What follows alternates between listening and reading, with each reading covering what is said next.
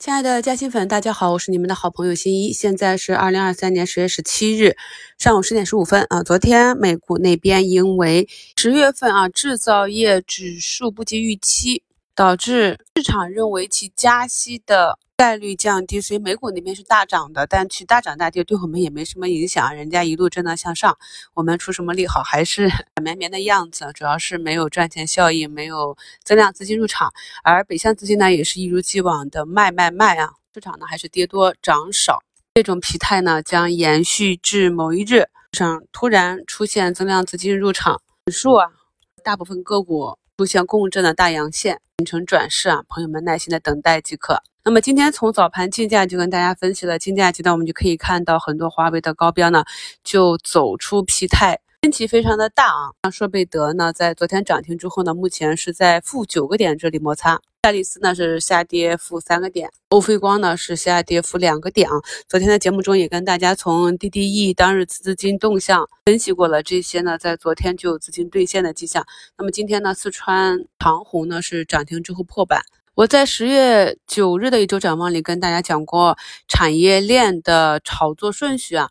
那目前呢，华为这里比较坚挺的就是算力了。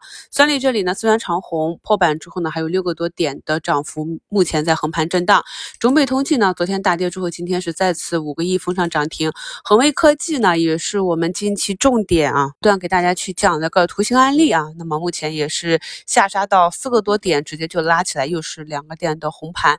始终呢都是在五日线上方去运行。今天呢，即便是五日线被动的被带动起来，我们去看最低价三十八点八八都没有回踩到五均，那这代表着股价的强还是弱啊？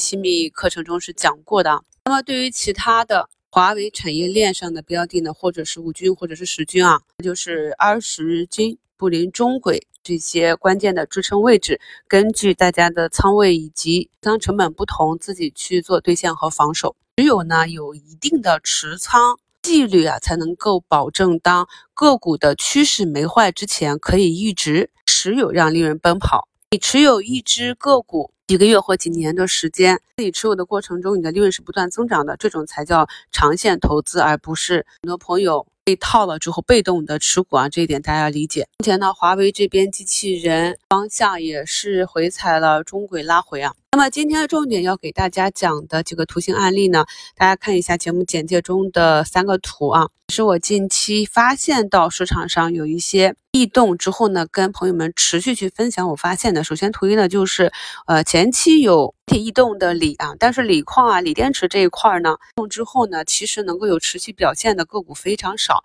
我也讲过了，我们发现了已经。跌的非常深的这些板块，如果产生异动，一定要按图形选股。或许是这个走势很强的个股背后有我们不知道的利好，或许是呢有资金在里面去做超跌反弹。此刻呢就是跟随趋势啊。那么可以看到图一呢是明显强于板块内其他个股的一个锂矿。昨天冲高回落之后呢，今天再次的上冲了三四个点啊。那么图二呢就是近期走出明显的底部反转信号的一个。也创新药股啊，医药股啊，这些图形呢都是我们在新米团里反反复复讲的。看好的板块和个股，一定是要出现了符合你局指标的一些图形，再按技术去布局，才能够缩小、缩减你等待的时间，增强确定性和收益性啊。图三呢，就是近期跟。再到一起异动的风电类啊，风电龙头啊，那么今天风电板块呢也是普遍的一个红盘。